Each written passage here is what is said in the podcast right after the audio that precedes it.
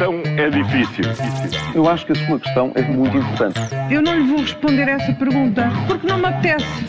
Ficará eventualmente a pergunta no ar. É uma boa pergunta essa.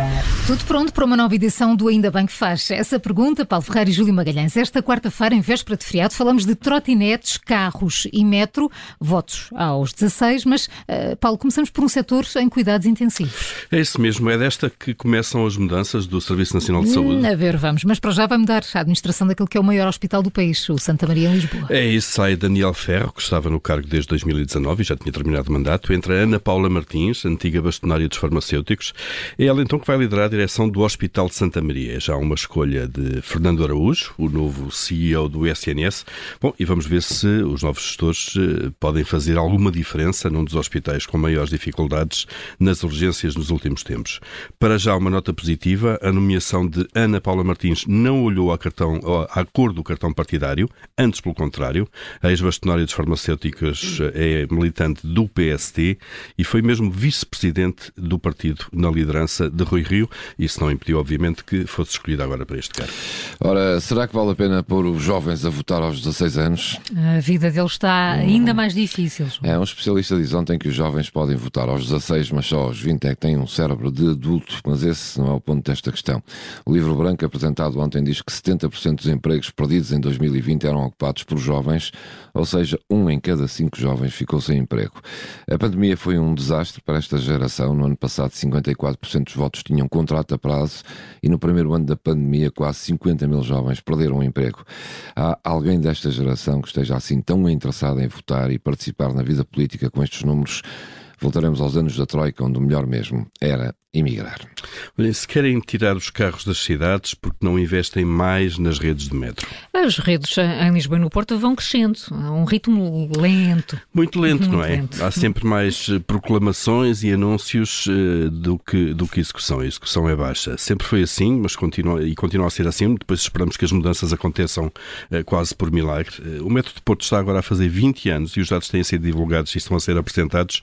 Não deixam margem para dúvidas. Nestes 20 anos, o metro de Porto já tirou 87 milhões de carros das ruas do Porto, eh, da região, e transportou 950 milhões de passageiros. Há mais de um século que sabemos que esta solução é mais eficaz no transporte urbano, mas continuamos a ter em Lisboa uma rede que é pouco mais do que indigente em Lisboa.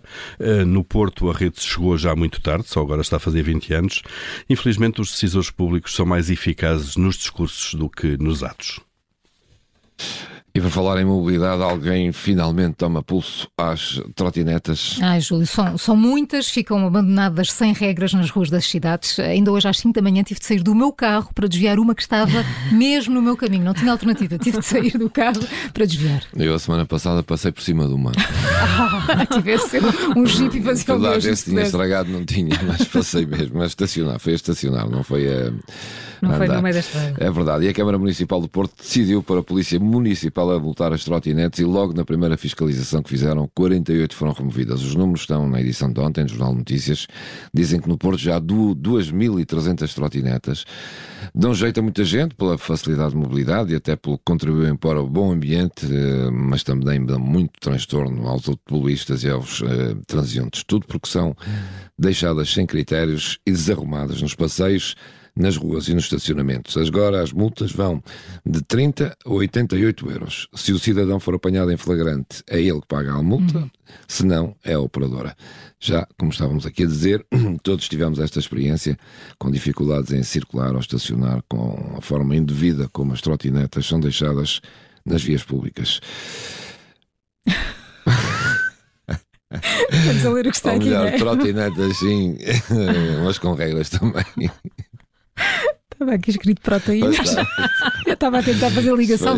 Trotinetes, proteínas. Os corretores automáticos. Eu estava-me a lembrar da spirulina, com certeza. Spirulina que o Jucão me ofereceu ontem.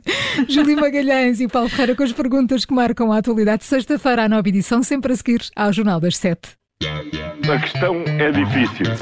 Eu acho que a sua questão é muito importante. Eu não lhe vou responder essa pergunta porque não me apetece. Ficará eventualmente a pergunta no ar. É uma boa pergunta essa.